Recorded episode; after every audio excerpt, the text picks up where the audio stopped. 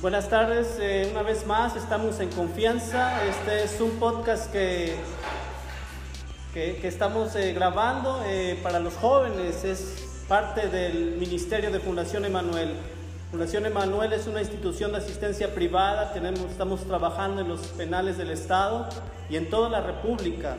Tenemos comedores infantiles, pero en este tiempo estamos enfocados a través de este podcast en, en los jóvenes. Te invito a que puedas enviarnos si tienes un tema que quieras que tratemos, si tienes preguntas, si tienes dudas. El punto de contacto está en la página del Facebook, ahí está el, teléfono, el WhatsApp o un mensaje a través del, inbox del Facebook.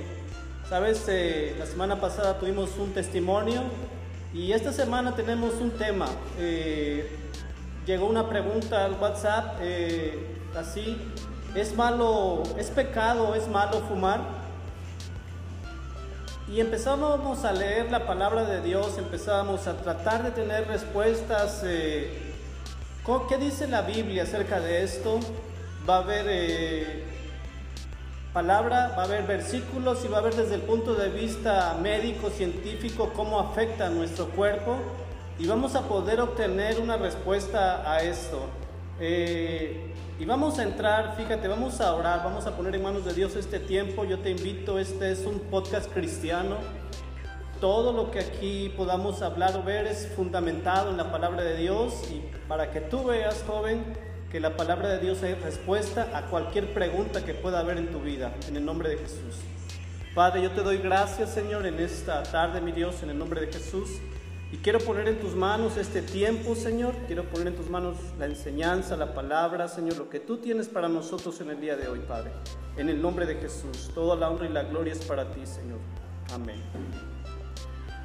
Sabes, eh, Carlos, eh, vamos a iniciar con este tema y, sabes, me, iba a al inicio, por decir, a los orígenes del fumar ¿Qué representa para ti? Por qué, eh, ¿cómo, ¿Qué podrías decirme? ¿Es pecado? ¿Es malo fumar? Desde el punto de vista espiritual, eh, es una pregunta que como cristianos nos hacemos eh, frecuentemente. Cuando somos convertidos a Cristo, es uno de, de los paradigmas más grandes que existe en el caminar cristiano. y como, como cristiano o como conocedor bíblico, eh, le puedo mencionar que la Biblia no menciona este, en cierta manera directa el fumar que sea pecado. No quiere decir que no sea pecado, sino que la Biblia no hace énfasis a todos los pecados por nombre y por apellido. Porque si así fuera, este, eh, la Biblia no tuviera fin. Entonces, pero si hay fundamentos bíblicos que te exhortan o que te llevan a entender que realmente eh, estás amedrentando tu cuerpo. Por ejemplo, puedo comentar un versículo. Eh, primera de Corintios, capítulo 3, versículo 16, para em, empezar a entender lo que Dios quiere hablarnos. Se los quiero compartir y, lo quiero compartir aquí con, con el pastor.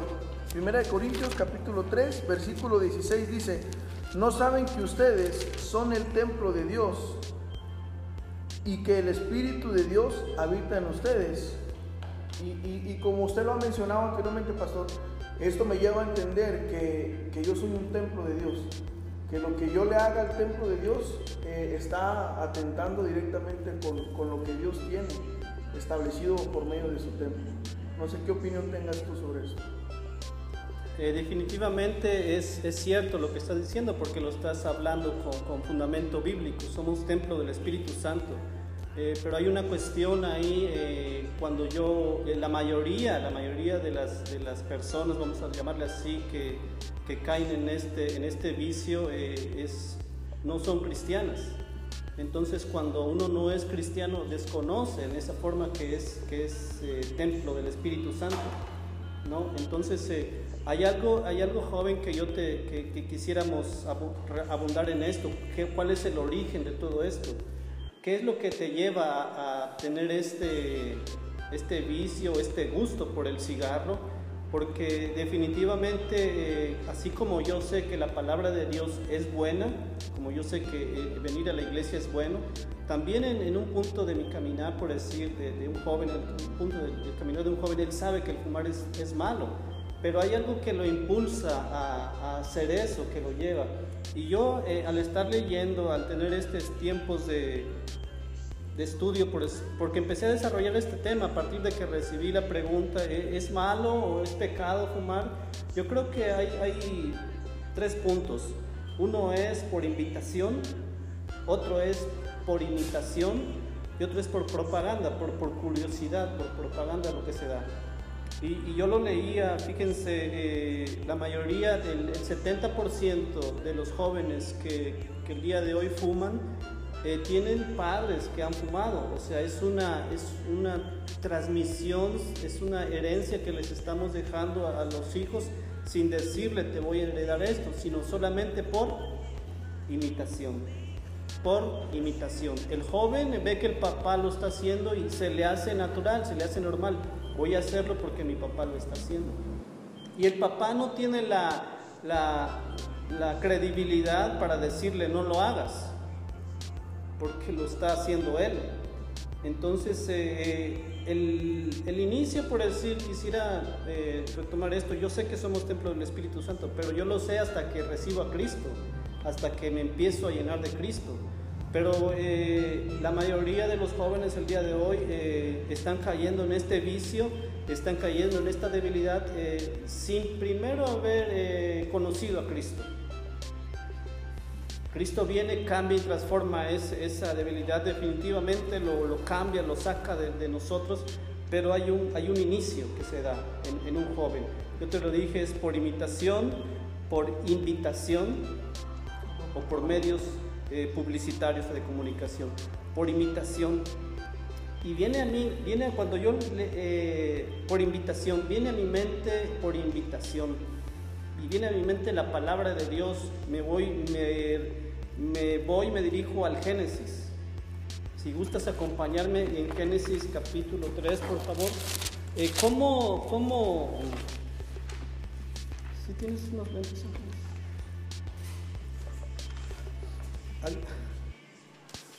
eh, ¿Cómo, por decir, cómo la mujer, fíjate, eh, Génesis capítulo 3, por favor. 3, ¿qué pasó? 3.1, voy a empezar a leer. Dice, pero la serpiente era astuta más que todos los animales del campo que Jehová Dios había hecho, la cual dijo a la mujer, con que Dios os ha dicho, no comáis de todo árbol del huerto. Y, si tú te das cuenta, es el mismo proceso si tú te das cuenta, es el mismo proceso eh, cuando alguien te invita a algo. Vamos estamos hablando en este punto de, un cigarro, es el mismo proceso cuando alguien te invita a un cigarro. Vas a sentir, te vas a sentir bien, vas a tener una nueva experiencia, vas a, experimentar algo que no habías hecho antes. ¿Qué, qué, qué le sucede al chico, al joven? Quiero probar, a ver si es cierto que, es, que, voy a sentirme mejor. Y ese es el inicio cuando es por, por invitación. Eh, quiero probar a ver si, si, si, voy a, si es cierto lo que este, esta persona me está diciendo. Y es ahí cuando empieza a entrar esto, lo que es eh, eh, este gusto por, por, la, por fumar. Pero yo me preguntaba, ¿sabes? ¿Cómo? Bueno, es, es que, ¿por qué el deseo de fumar? en un joven. Y tienes que irte más allá del momento de agarrar el cigarro, tienes que irte al núcleo familiar, tienes que, la verdad tienes que entrar hasta la cocina de, de la familia para que tú puedas entender por qué ese joven el día de hoy tiene el deseo de fumar.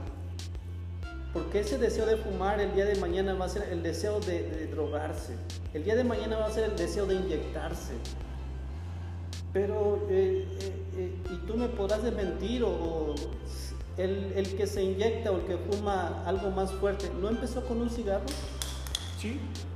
empiezas, como usted dice, con la propaganda, ¿no? Te, hacen por ahí la, promoción de que lo experimentes, de que conozcas lo que se siente fumar y siempre está en uno, ¿no? La, curiosidad, dice por ahí, este, la curiosidad mató al gato y por andar de curiosos a veces caemos en, ese, eh, o sea, caemos en, en, ese vicio, vaya, porque el cigarro, eh, aparte de ser cigarro, contiene una sustancia que todos conocemos.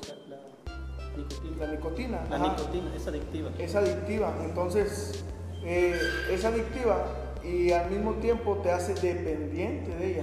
Entonces, hay compañías eh, de cigarros, lo comentaba usted en el transcurso de la semana, eh, vapeadoras eh, que quieren suplir el cigarro literal con, con, un cigarro electrónico y hay compañías que lo crean pero artificialmente le ponen algo de, de, la misma sustancia, de la nicotina que es este, adictiva. Entonces, eh, científicamente, como usted lo, lo, mencionó al inicio del, del video, al inicio de la, de la transmisión también, no sustituye por 100% eh, el dejar de fumar, simplemente reemplaza el hábito de fumar de una manera diferente.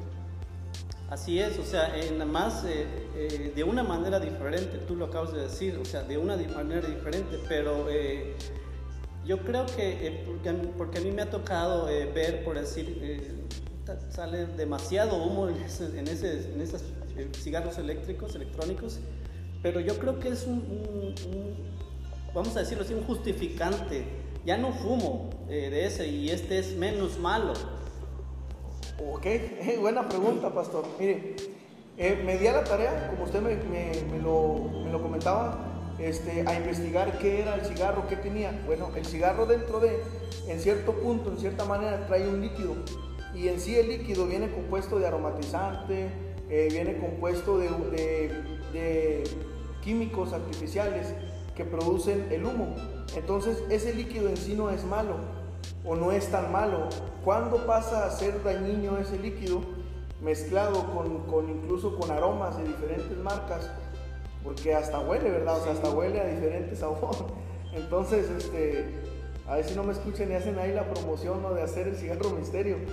Entonces, este, cuando tú pasas a convertirse de líquido a, a humo, se, sufre una transformación y es donde realmente daña el organismo.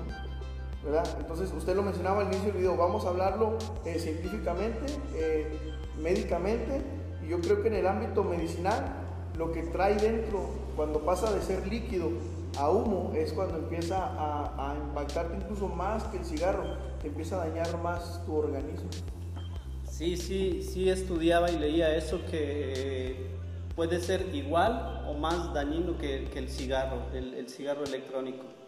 Eh, eh, las mismas consecuencias de cáncer es lo mismo, pero quiero verlo así como que te sientes más a la moda cuando traes un, un, cigarro eléctrico, porque realmente las personas que yo he visto que, consumen ese cigarro electrónico, eh, puedo catalogarlas de un nivel medio alto, ¿no? Entonces como que te sientes un poco más a la moda dentro de, dentro de todo esto que, estaba leyendo, eh, fíjate, encontraba lo que es el, vapear, el vapeo, encontraba lo que es el tabaco de mascar, lo que es la pipa de agua, lo que son las pipas, los puros, los cigarros, el rapé, el cigarro electrónico. Pero al fin eh, todas causan el mismo efecto, que son cancerígenas. Y la misma adicción. Y la misma adicción, así es. Y, lo complicado de esto, ¿sabes? Es que la adicción va aumentando. La adicción va aumentando. Entonces, eh, el que empieces con un cigarro eh, no quiere decir que te puedas mantener en eso, sino que tu cuerpo te va a ir pidiendo más. Porque es una, la nicotina es muy adictiva y te va pidiendo más y te va pidiendo una dosis más fuerte. Y sabes, eh, realmente joven, si tú no habías escuchado este término, lo puedo comentar ahorita, el rapé, el rapé es la misma, la hoja del tabaco molida, bien molida, pero de, manera que tú la consumes eh, al inhalarla por la, por la nariz. Es otra, es otra forma de, consumir el, tabaco, la inhalas por la nariz. El cigarro electrónico es, es, lo mismo, tal vez ya lo conozcas, ese es lo que le llamamos el, el rapé. Vapear. Vapear, vapear, perdón, el vapear vapear. Cuando dices eh, van a vapear, van a consumir cigarro electrónico y las pipas de agua son unos, unos, vasos así largos, eh, delgados, con tabaco que tienen una manguera y la estás inhalando. Pero al final de cuentas es lo mismo, o sea, la consecuencia es la misma. Y, vamos a verlo desde este punto de vista. En Mateo capítulo 22, 37 y 38, por favor, Carlos. Mateo 22. Mateo 22, 37 y 38. Esto es lo que la Biblia no te lo, la Biblia no te lo, te lo marca así como fumar pecado, como lo decía Carlos. O sea, eh, no te va a estar marcando cada, cada pecado que el ser humano pueda estar haciendo, pensando, porque eh, ese no es el enfoque de la Biblia sino el enfoque de la Biblia es eh, ver las maravillas de Dios, de Jesucristo, todo lo que Él hizo y todas las bendiciones que nosotros tenemos. No se enfoca en, el pecado, o sea, en ese sentido de estar marcando cada pecado. Pero yo cuando leo este Mateo 22, 37 y 38. Ok, vale. 37 y 38. Sí. Jesús le respondió, amarás al Señor tu Dios con todo tu corazón y con toda tu alma y con toda tu mente con toda tu mente. Okay. ¿Qué es lo que, lo, que, lo que una persona que, vamos a decirlo así, que, que, ha caído en este vicio, en qué se enfoca? En este vicio, ya te lo estoy diciendo, ya es un vicio, ya no es algo eh, de vez en cuando, sino que ya es algo que el cuerpo te está pidiendo. ¿En qué se enfoca una persona que ha caído en este vicio? Tener para comprar, para consumir. Entonces tu mente ya se empieza a distraer de lo que vale la pena. Ahí sí, ahí sí, ahí sí, amarás al Señor tu Dios, ¿con qué? Eh, con todo tu corazón, con toda tu alma y con toda tu mente. Y con toda tu mente, con toda tu mente. Mantén, Él nos, nos pide el Señor, ahora sí desde el punto de vista cristiano, nos pide el Señor que, que lo amemos con toda nuestra mente, con todo nuestro juicio. Y esto es, esto es, eh, te lo puedo decir así, eh, enfocado para jóvenes que no conocen de Dios, pero eh, siendo claros, hablando en confianza, hay cristianos que fuman. Hay cristianos que fuman, entonces no están cumpliendo con el gran mandamiento. Porque incluso, bueno, incluso aquí lo menciona, pastor, en el versículo 38, después de que dice con toda tu mente, dice, este es el primero y el más importante mandamiento. ¿Y cuál es el otro, el segundo? Eh, es ese. Lo voy a leer desde el 37. Jesús le respondió, amarás al Señor tu Dios con todo tu corazón, con toda tu alma y con toda tu mente. Este es el primero y el más importante mandamiento. Y, más adelante dice, y amarás a tu prójimo como a ti mismo. Ese es otro, ese es otro punto que, que porque yo, porque vamos a decirlo así, hay cristianos que fuman o hay personas que fuman eh, y cuando tú fumas yo siento que eres un poco egoísta porque nada más te estás viendo a ti y lo que yo acabo de leer en este, en este estudio que, que realicé, eh, hay veces que es más eh, dañino el humo que mi semejante pueda estar absorbiendo que al que yo pueda estar absorbiendo. Yo lo hago por voluntad propia, yo lo hago porque yo quiero, porque yo, entre comillas, lo disfruto, pero el que está a mi lado le va a pegar sin que él quiera. Incluso hay un estudio científico que comprueba que la persona que es fumadora pasiva, Así es. es el nombre correcto que tiene un fumador pasivo, que está con un fumador este, viral. Los, la descendencia o los hijos del fumador pasivo son más propensos a en algún momento ser dependientes de la nicotina. ¿Por qué? Porque eh, se va generando en el mismo eh, metabolismo, en el mismo... Va, eh, ajá, va absorbiéndolo.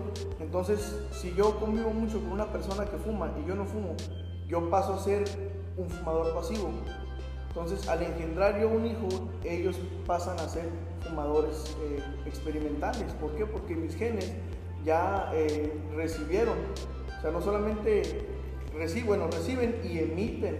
¿sí? Entonces mis hijos serían o pasarían a ser como primeros receptores de, la nicotina de fumar.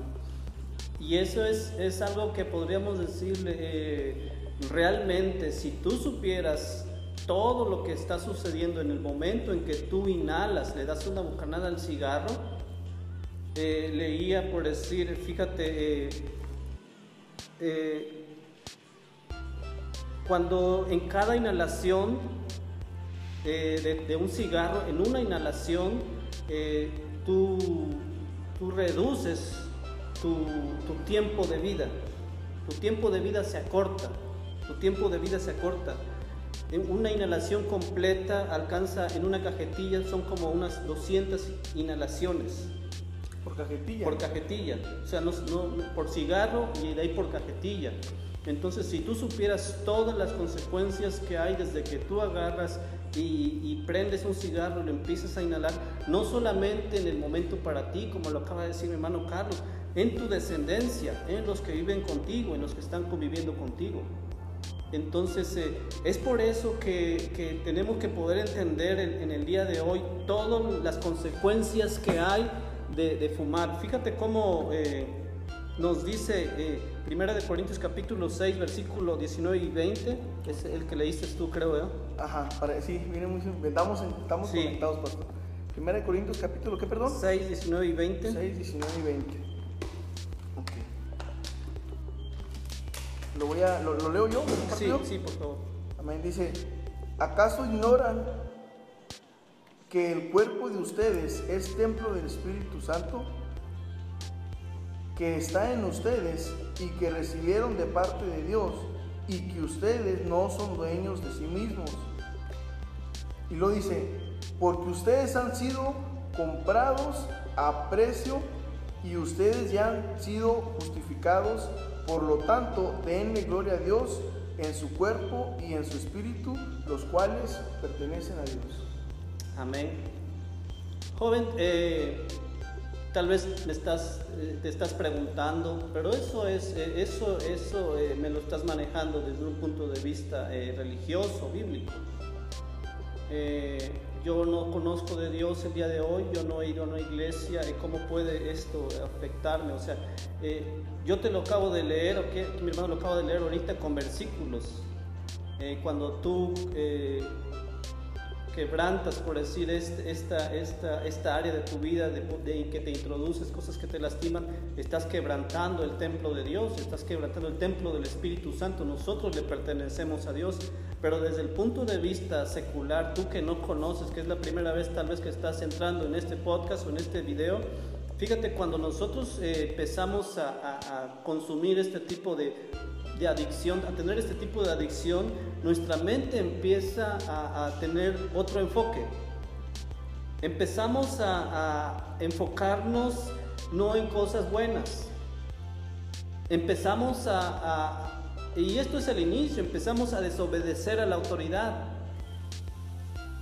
O sea, cuando yo ya me encuentro más eh, necesitado de, de, este, de esta adicción, porque yo te lo dije al inicio, la adicción va creciendo y cada vez me va a ir pidiendo más.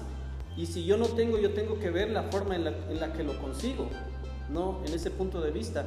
Eso no es, eso no es religión, o sea, si tú te empiezas a, a consumir este tipo de, de, a tener este tipo de adicción, tu adicción va a ir creciendo y mientras más vas creciendo, más va creciendo, más te va a ir exigiendo a ti como ser humano. O sea, necesitas tener más para poder consumir más. ¿Y de dónde vas a tener más? Si tu mente empieza a estar enfocada en otras cosas, ¿no? Y, es algo que eh, realmente, lo podría decir, ¿es pecado fumar? ¿Con esto, con, esto, ¿Con esto iniciamos? ¿O es, está mal fumar? Realmente en la Biblia no nos menciona textualmente que sea pecado fumar, pero sí nos menciona que no nos pertenecemos a nosotros mismos. Sí nos menciona que todo lo que yo haga me va a lastimar o me va a bendecir a mí mismo, de acuerdo a las decisiones que yo tome. En el nombre de Jesús. Pero, yo lo veía así. ¿Cuál es el, el, origen? Hace rato lo veíamos. ¿Cuál es el origen de que un chico agarre un cigarro? Invitación hasta el fondo de la cocina. Algo, algo, imitación, tal vez en la casa hay, hay alguien que fuma y quiere ver qué es lo que siente. Tal vez en la casa hay problemas y quiere buscar una puerta de escape. Tal vez el amigo le dice, mira, haciendo esto eh, se te van a olvidar tus problemas, se te van a olvidar eh, lo que estás viviendo en el día de hoy en tu hogar, se te va a olvidar todo y prueba para que veas. Hubo algo, hubo algo eh, positivo cuando, cuando la serpiente le habló a, Eva. Desobedeció al Padre, desobedeció a Dios, quebrantó la ley y hubo una consecuencia. ¿Podría haber algo positivo cuando alguien te invita un, cigarro, eh, eh, una, una adicción? ¿Podría haber algo positivo? Yo creo que un amigo, hablando en la positividad, un amigo es este, aquel que te, que te hace la invitación, no a hacerlo, a evitarlo. Así es. Yo creo que ese es un verdadero amigo. Quien te invita a no hacerlo, no el que te anima a experimentar. Y, y fíjate, fíjate joven que me estás sintonizando en esta tarde, un tal vez un conocido, vamos a decirle así, un conocido, vamos a decirle así, no un amigo, porque un amigo no te invita a, esos, esos, a, que, a que consumas eso. Un conocido tal vez te podrá decir que te podrás olvidar del problema, pero el problema es, el olvidarte del problema es momentáneo. Y yo sí sé quién te puede ayudar. Yo sí sé quién puede ayudarte a salir de todo esto, en el nombre de Jesús. Su nombre es Jesucristo. Ninguno de los que asistimos a una iglesia somos perfectos. Ninguno de los que asistimos a una iglesia tal vez eh, llegamos así. A ninguno de los que asistimos a una iglesia Dios nos llamó en un convento o, no, nos encontró en, en un monasterio. Porque dice su palabra que de lo más vil y despreciado escogió Él. Pero Él nos ha ayudado a salir adelante. Y Él es el que puede ayudarte en, cualquier situación, no solamente de adicción de fumar, sino en cualquier problema, en cualquier situación. Él es el único que tiene la respuesta. Ninguna otra cosa. Cualquier, cualquiera que te ofrezca una, una, una respuesta fácil, dúdalo, cuestiónalo, porque Él es el único que tiene la respuesta a todo lo que tú y yo podamos vivir, en el nombre de Jesús. Amén. Y, quiero, quiero compartirte nada más unos datos eh, médicos. Fíjate, eh, 250 sustancias tóxicas podemos, 250 sustancias tóxicas podemos encontrar en un cigarro. Ahorita el gobierno de la República está transmitiendo unos spots de todo lo que contiene un cigarro. Va desde cloro, va desde de, pino va desde muchas cosas, eh, formol va desde muchas, muchos químicos, pero eso es contra las adicciones, están transmitiendo unos spots. Más de, de 50 sustancias cancerígenas puedes tener en un cigarro. El cáncer, por decir, no solamente es de pulmón, puede ser de la boca, de la tráquea, de la laringe, del esófago y de la garganta, lo que es todo el sistema respiratorio puedes, puedes eh, originar enfermedades respiratorias por el humo, una neumonía, una gripa, una gripa severa. En los niños puedes causar asma, asma crónica, en el corazón un, accidente cerebrovascular, en el embarazo, unos embarazos prematuros con defectos congénitos, con labio leporino. ¿Sabes? Eh, yo creo que tienes que sopesar qué es lo que más vale la pena. Tú como persona, tú como parte, eh, como templo del Espíritu Santo, tú que conoces o tú que no conoces tu salud o todo lo que te acabo de decir. La nicotina es adictiva y esa adicción va creciendo. Esa adicción va creciendo. Es un, la nicotina es un estimulante eh, positivo, un estimulante de una forma positiva o depresivo. ¿Eh?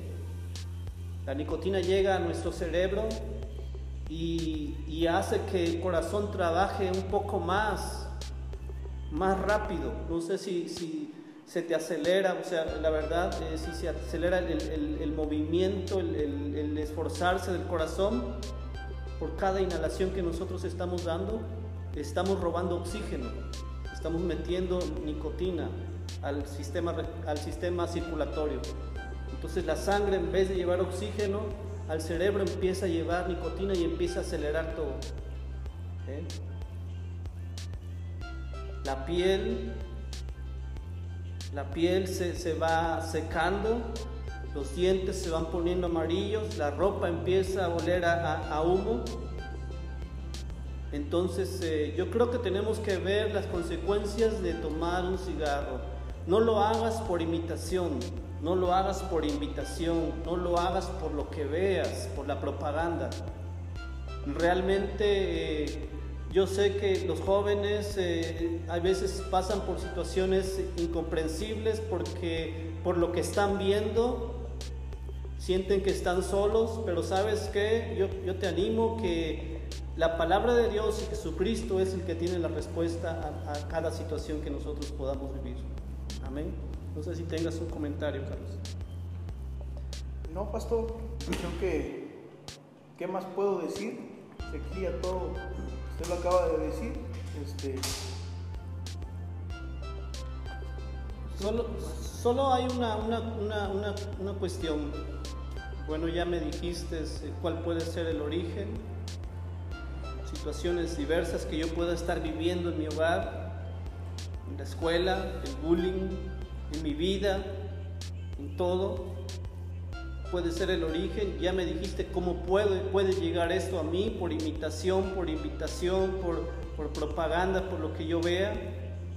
Ya me dijiste las consecuencias desde el punto de vista eh, clínico, médico, pero falta algo. ¿Cómo salgo de esto si ya estoy ahí? ¿Cómo salgo de esto? Mira, yo te quiero compartir eh, Dios me permite entrar al penal y a compartir de su palabra. Dios me permite eh, llevar su palabra a estos lugares y yo te quiero decir que sí se puede. Con Jesucristo todo se puede. Adicciones más eh, fuertes que el fumar, adicciones de la piedra, de la coca. Yo he visto testimonios y he hablado con testimonios en los cuales se manifiestan que cuando tú quieres, puedes. Cuando tú quieres, puedes. Y al estar leyendo eh, eh, la palabra de Dios, como en cualquier adicción, yo te lo quiero decir, joven eh, hermano que me estás escuchando, como en cualquier adicción, como en cualquier pecado, como en cualquier situación, el paso número uno para poder salir de esto es admitir Así es. Admitir tu pecado, admitir tu debilidad, admitir que, quieres pero no puedes, que necesitas ayuda de parte de Dios, ese es el primer, el primer eh, pecado.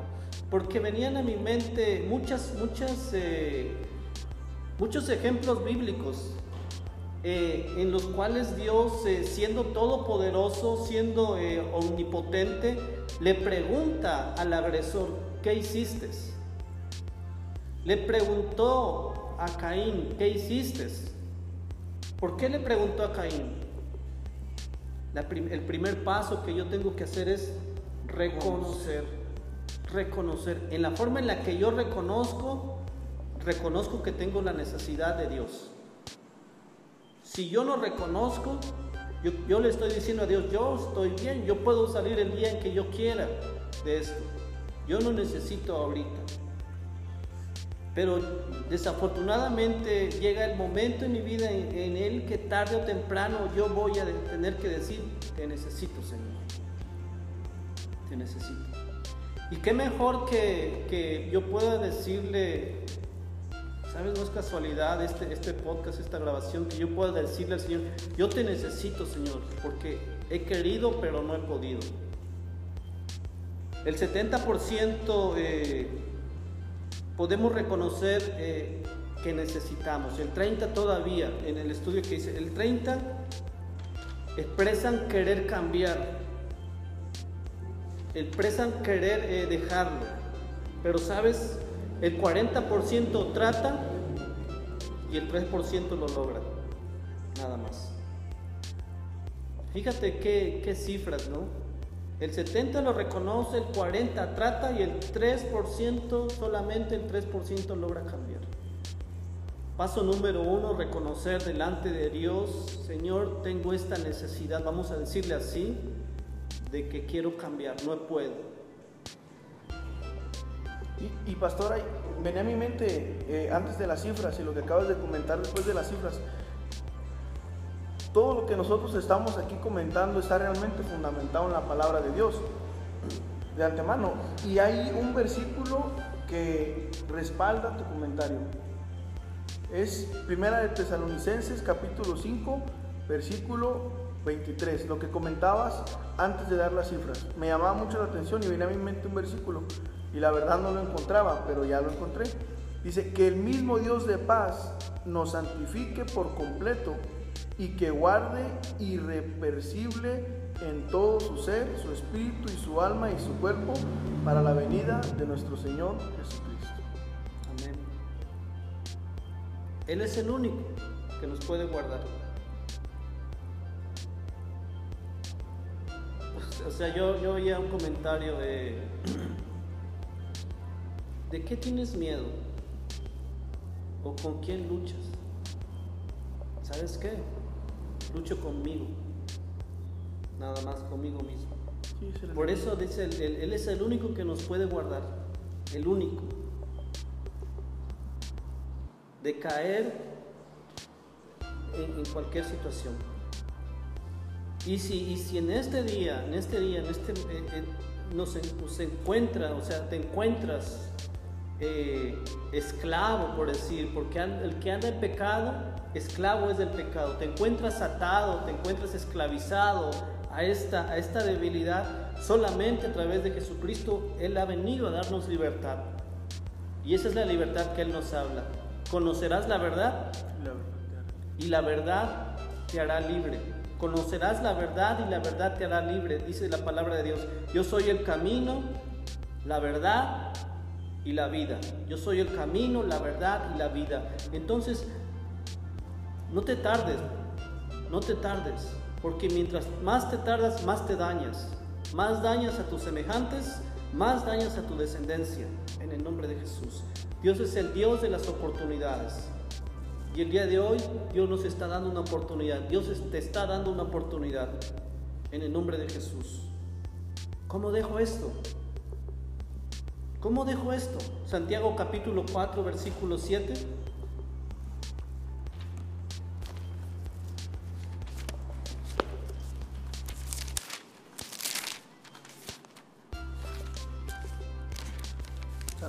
Santiago 4, 7, por favor. No es, no es complicado.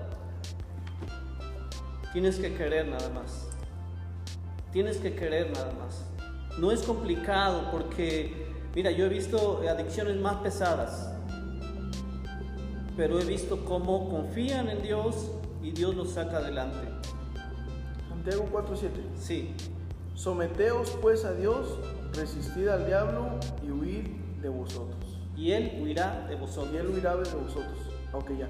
Nada más. Sométete a Dios. Tú que conoces la palabra de Dios, lee, ora, busca.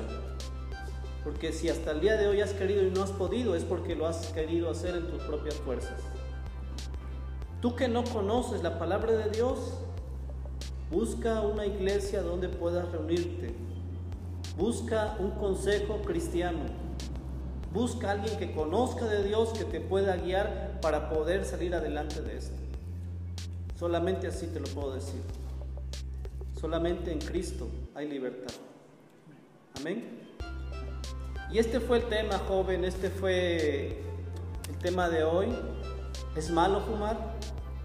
¿Es pecado fumar? Te lo- te lo aclaramos con citas, te lo aclaramos desde un punto de vista médico, te lo aclaramos cuál puede ser el, cuál puede ser el origen y te aclaramos cómo dejar y cómo salir de todo esto.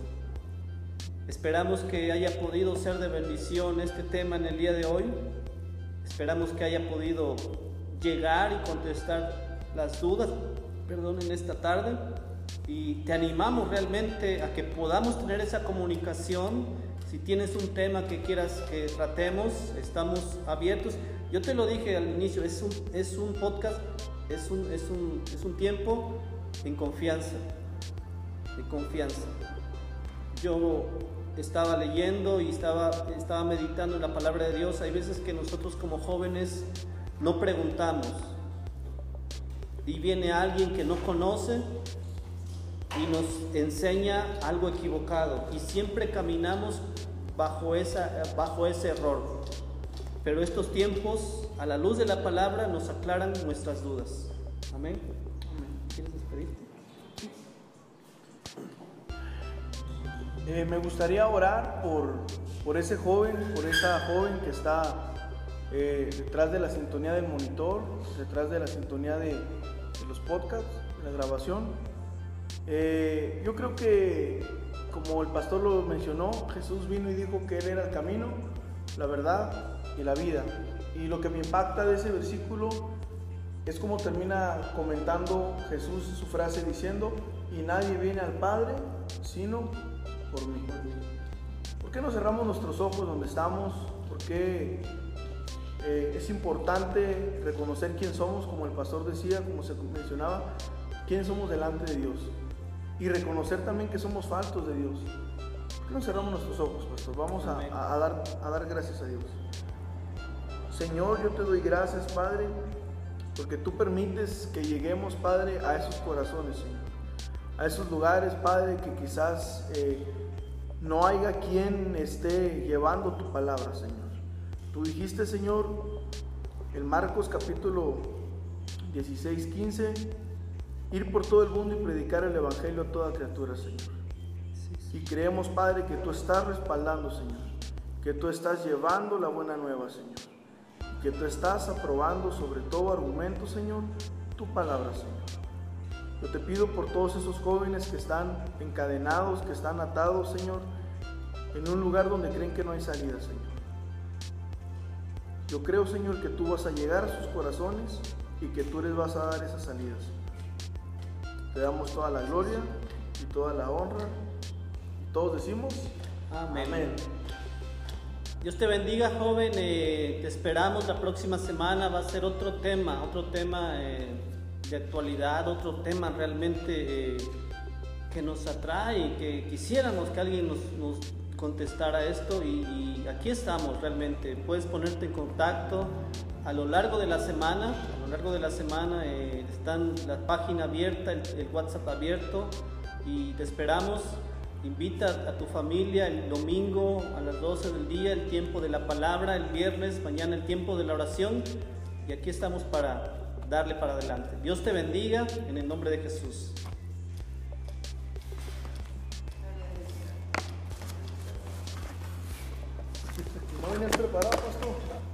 Traías todo ahí ya listo, anotado.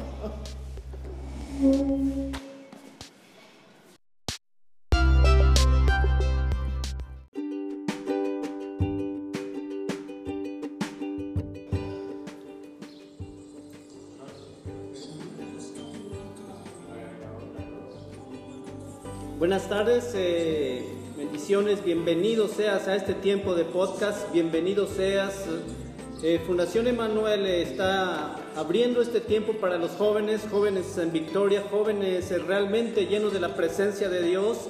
Queremos darte la bienvenida, queremos eh, animarte a poder seguir estos podcasts. Vamos a tratar temas de juventud, vamos a tratar temas a la luz de la palabra de Dios. En, en lo cual nos aclara muchas, muchas dudas realmente a lo largo de nuestro caminar hay situaciones en las que buscamos eh, esa fuente pero no la podemos encontrar. Y en este día eh, Dios pone poder transmitir su palabra a esos jóvenes que el día de hoy están necesitados, a esos jóvenes que el día de hoy eh, no encuentran por dónde, pero sabes joven, quiero decirte que siempre hay una esperanza, que siempre hay un camino, que siempre hay una respuesta en el nombre de Jesús y que para los que creen en Cristo todas las cosas les son posibles. Y el día de hoy queremos transmitirte una, una prueba de que en Cristo hay poder, una prueba de que para Cristo todo es posible, una prueba de en el nombre de Jesús que no importa lo que tú estés viviendo en el día de hoy, en Él hay una respuesta, en el nombre de Jesús. Abrimos este tiempo de podcast, eh, queremos iniciar, eh, sabes, con un, un testimonio de poder, un testimonio en que podemos decir que para Él no hay nada imposible, que en Él todo es posible en el nombre de Jesús y que podamos ir más allá de, lo que yo pueda ver el día de hoy. Yo no sé cómo tú te veas el día de hoy, pero yo sé cómo Dios te ve. Yo sí sé cómo Dios te ve en el día de hoy, en el nombre de Jesús. Y en esta tarde, sabes, eh, hemos invitado a nuestro hermano Carlos Narváez para que nos pueda compartir parte de su testimonio, parte de lo que Dios ha hecho, está haciendo y va a hacer todavía en el nombre de Jesús en su vida, porque Dios no deja nada a medias. Lo que Él inicia, Él lo termina. En el nombre de Jesús. Bienvenido Carlos, bienvenido a este tiempo y que Dios sea a través de ti transmitiendo esa palabra para los jóvenes. Adelante. Eh, bien, chavos, eh, buenas tardes, ya lo mencionó el pastor. Eh, queremos invitarte a que pases este tiempo con nosotros. Creemos que Dios quiere hacer algo especial en tu vida y hoy tenemos la oportunidad de compartir un pequeño fragmento de lo que Dios ha hecho en mi vida y cómo ha ido revolucionando mi vida. Este, te invitamos a que te quedes. yo creo que vale la pena mencionar las cosas buenas, mencionar las cosas que, que Dios hace hacia nosotros. Yo creo que vale la pena, pastor, promocionar todo lo que Dios da. Amén. ¿Sabes si, Carlos, en estos tiempos hay jóvenes eh, necesitados que no saben realmente eh, dónde está la respuesta a esa necesidad y buscan en caminos oscuros esa respuesta que solamente Dios puede dar? Y al analizar todo esto a la luz de la palabra, eh, yo quiero que me, me acompañes nada más para leer un versículo, por favor.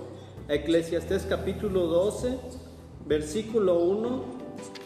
Eh, porque ahí me doy cuenta que la palabra de Dios no, es para adultos, para mujeres, para ancianos.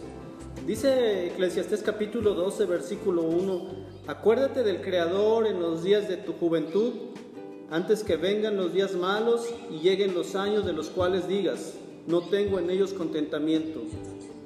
Antes que se oscurezca el sol y la luz y la luna y las estrellas y vuelvan las nubes tras la lluvia.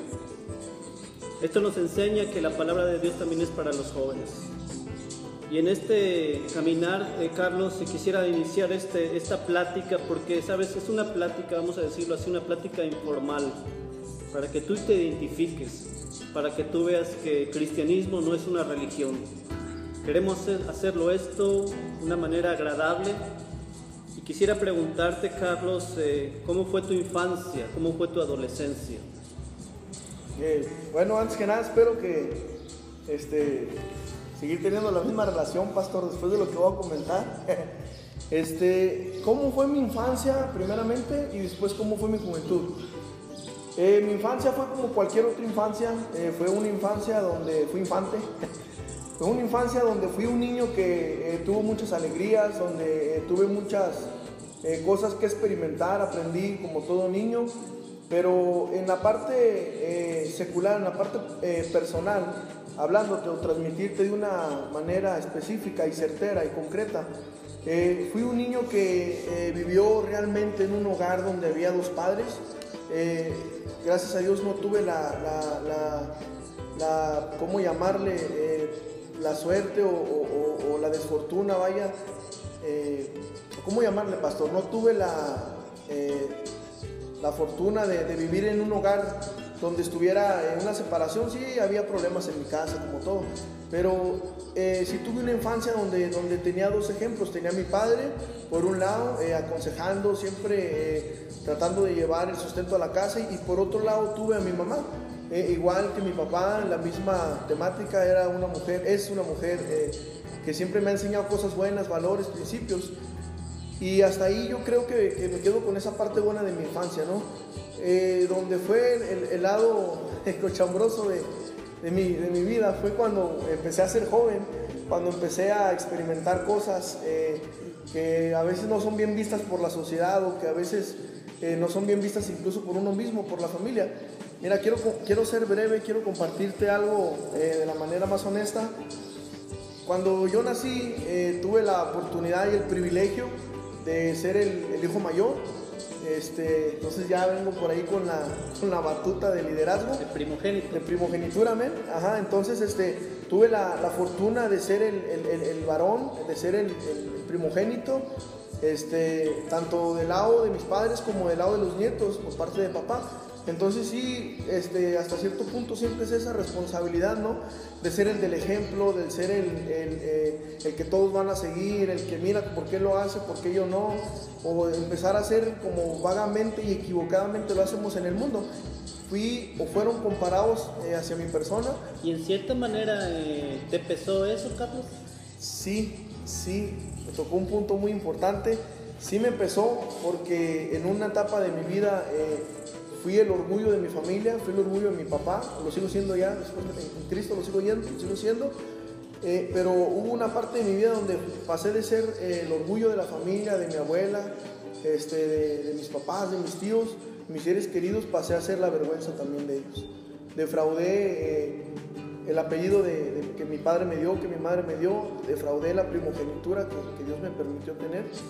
¿Y en qué momento, Carlos, eh, o escuchaba que tuviste una infancia, una infancia, por decir, sin problemas? ¿En qué momento se rompió esa, esa línea, por decir, de, no tener problemas a, llegar a deshonrar el apellido? ¿Cuál fue el, el rompeaguas, el parteaguas? Mire, pastor, eh, como jóvenes nos toca experimentar la, la etapa de la rebeldía y es donde nosotros creemos que porque ya somos grandes o porque ya tenemos cierta edad podemos ser eh, libres de tomar nuestras propias decisiones. Entonces caemos en ese cliché eh, dramático de creer que porque ya soy eh, una persona más mayor ya puedo pensar por mí mismo, ya me puedo valer por mí mismo. Y ahí fue donde yo empecé a, caer en declive. O sea, entonces en ese momento tú empiezas a, a asociarte en cosas oscuras, por decirle así. Pues sí, mire, este, hay personas que quizás me estén viendo y, me conozcan en mi vida eh, antes de conocer a, Cristo. Yo voy a estar bien honesto con usted, pastor, y con, la audiencia. Eh, yo tuve la oportunidad y la fortuna, el privilegio de conocer a Dios o de Dios cuando tenía 15 años. Eh, un tío me, me llevó a su casa, me abrió la puerta de su casa y empecé a conocer de Dios. Y lamentablemente, conociendo de Dios fue cuando conocí lo malo. Entonces, eh, fue tanto el impacto en mi vida que, que, ya no solamente eh, defraudé a, las personas o, a los seres que acabo de mencionar, ellos pasaron a ser segundo término, porque principalmente a quien defraudé fue a Dios.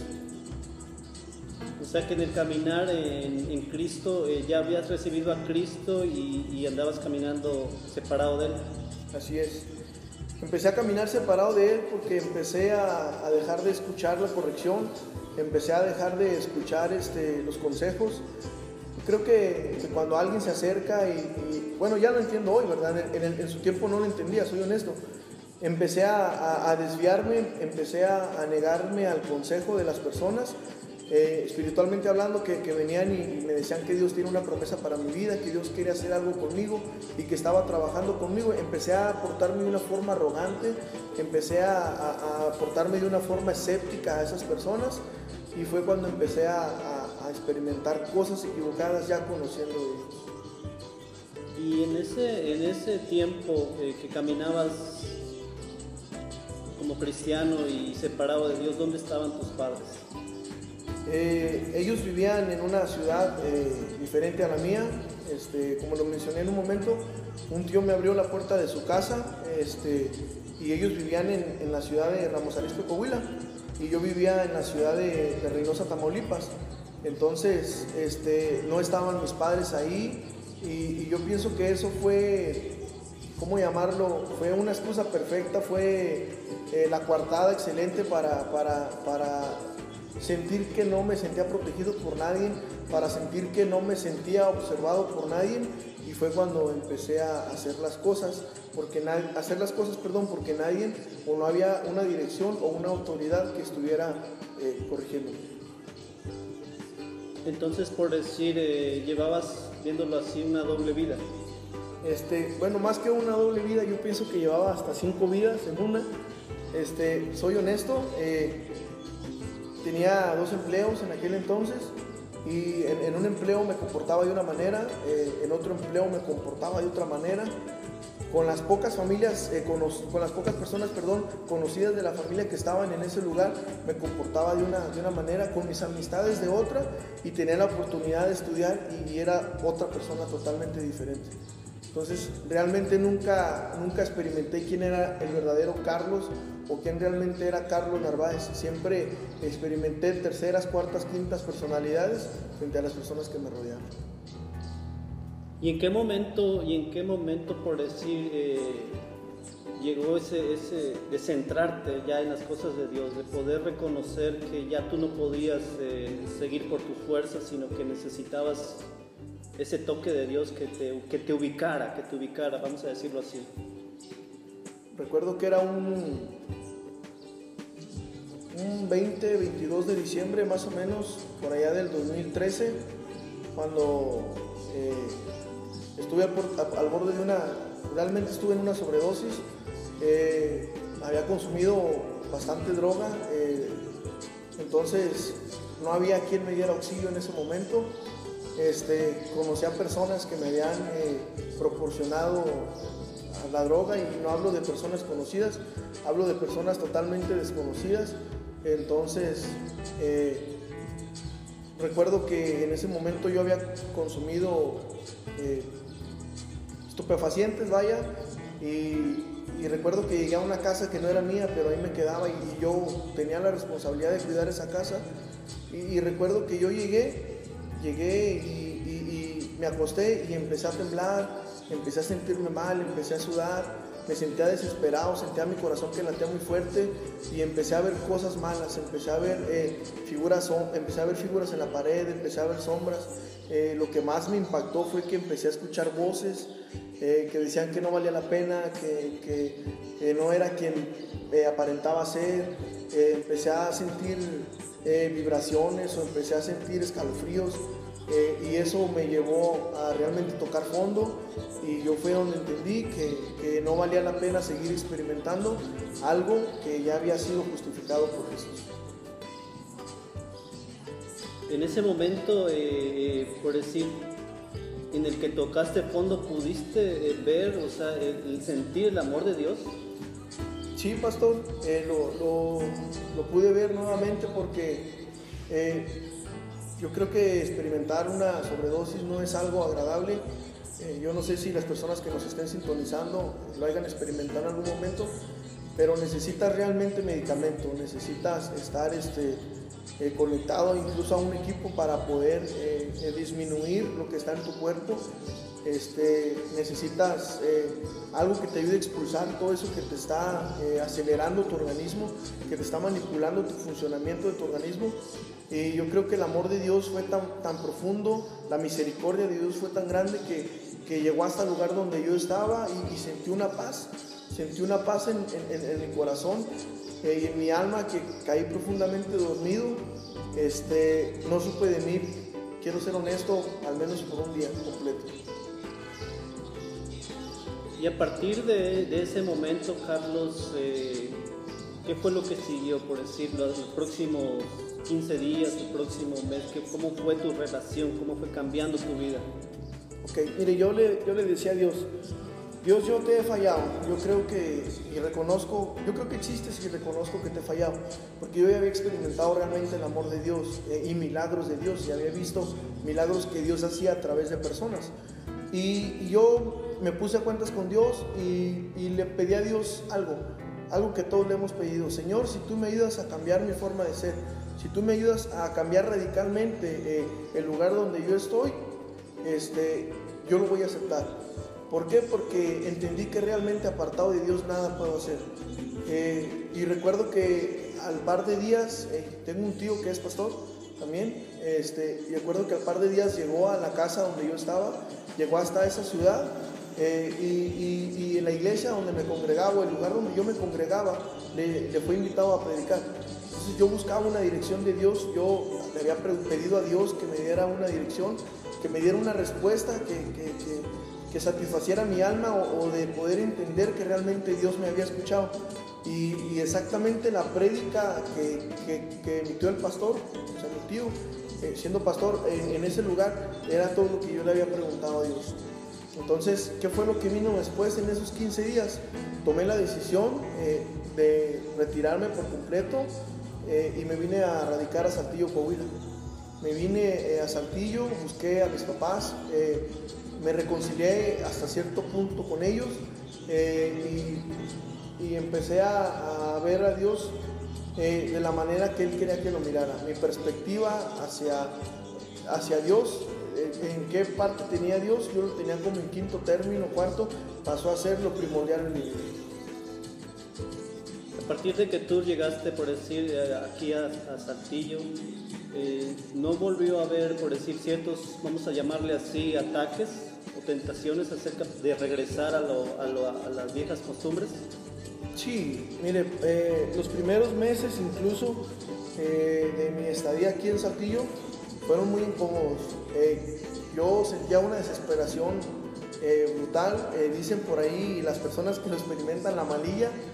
Entonces este, decidí hasta cierto punto internarme o, decidí apartarme del mundo en cierta manera y decidí incorporarme a un centro de rehabilitación cristiano donde se me empezó a a retroalimentar, vaya, lo que era la palabra de Dios. Y, Dios empezó a transformar eh, nuevamente lo que ya había sido destruido.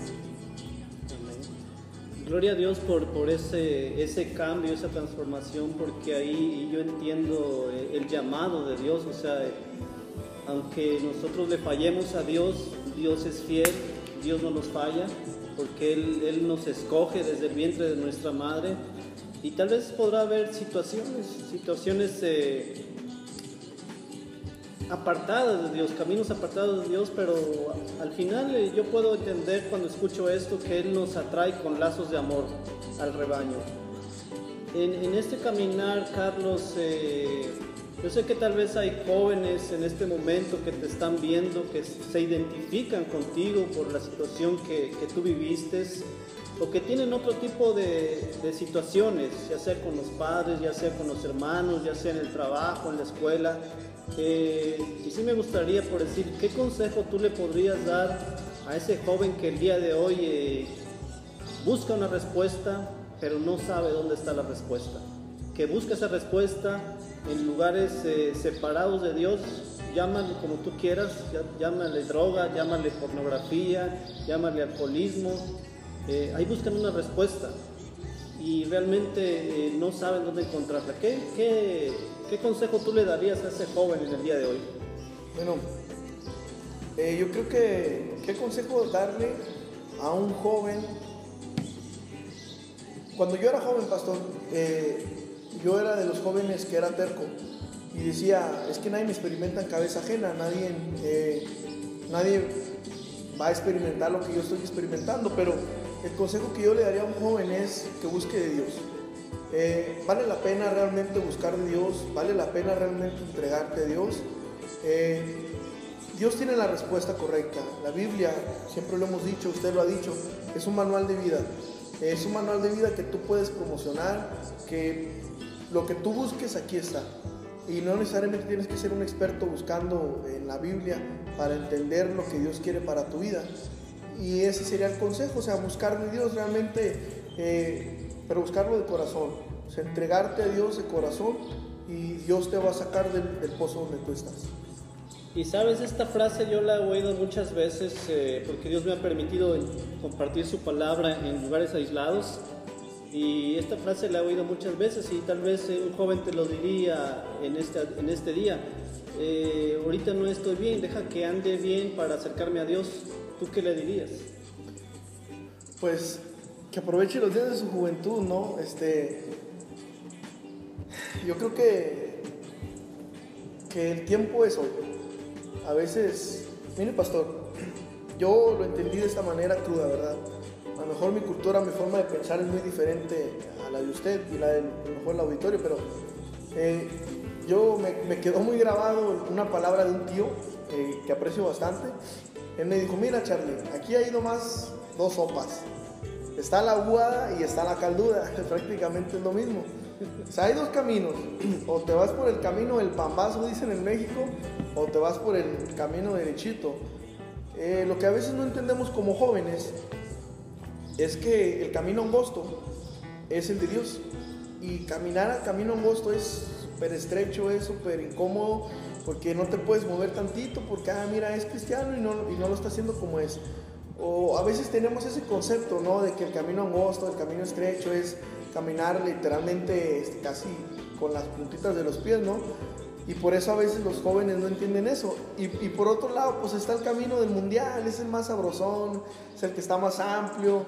Entonces, eh, pero si lo vemos de otra perspectiva, pastor, el camino ancho, que es el del mundo, al final se va haciendo angosto y te lleva al precipicio. Y el camino angosto eh, llega a un punto donde empiezas a saborear lo que Dios tiene en tu vida y se empieza a hacer grande. Pues eh, yo creo que sí hay una, una, enseñanza, no creo, definitivamente hay una enseñanza a través de lo que Carlos el día de hoy nos ha compartido, eh, porque la palabra de Dios nos dice, Jesús nos dijo que en el mundo tendríamos aflicciones, eh, pero nos dice también que no nos preocupemos, o sea, cuando tú buscas de Dios, cuando tú sigues a Dios, Él tiene la respuesta. Mira joven, si en este día tú estás buscando una respuesta y no sabes dónde, Él te acaba de dar ese, ese lugar donde están las respuestas a todas las preguntas que tú puedas tener. Busca de Dios, Él tiene la respuesta para tu inquietud. Eh, no cuestiones eh, el por qué ha llegado a ese momento, o sea, tenemos que ver hacia adelante, tenemos que ver lo que Dios tiene para nuestras vidas y lo que Él dijo, lo que Él acaba de decir ahorita. Tal vez el camino con Dios en cierta forma es estrecho, pero cuando Cristo llega a tu vida, las bendiciones empiezan a, fluir, empiezan a, bendecirnos en el nombre de Jesús y es algo que, que queremos eh, poder transmitirte en esta tarde. ¿Algo, ¿Algún mensaje para concluir, Carlos? Ese, a ese joven que el día de hoy está en drogas, a esa, a esa joven que el día de hoy eh, no sabe cómo resolver esa situación difícil? ¿Qué puedo agregar? No le cierren la puerta a Dios. Dios es un caballero que yo lo he entendido que Él no se cansa de estar tocando. Si prestáramos atención, quién está verdaderamente del otro lado de la puerta o detrás de la puerta, quién es quien verdaderamente está tocando, es porque le interesas. Hay un refrán muy conocido que se me acaba de ocurrir, que dice que aquel que insiste es, es porque verdaderamente le importas. Eh, habemos personas que somos tercas, que nos aferramos a algo eh, y a veces no tiene sentido. Bueno, a veces así Dios, aunque nosotros no tenemos sentido para con Dios, Dios se aferra tanto que no se cansa de estar tocando. Yo eh, recomiendo que le abran la puerta de su corazón, que escuchen realmente lo que Dios quiere hacer en su vida y que no se nieguen a su, a su amor.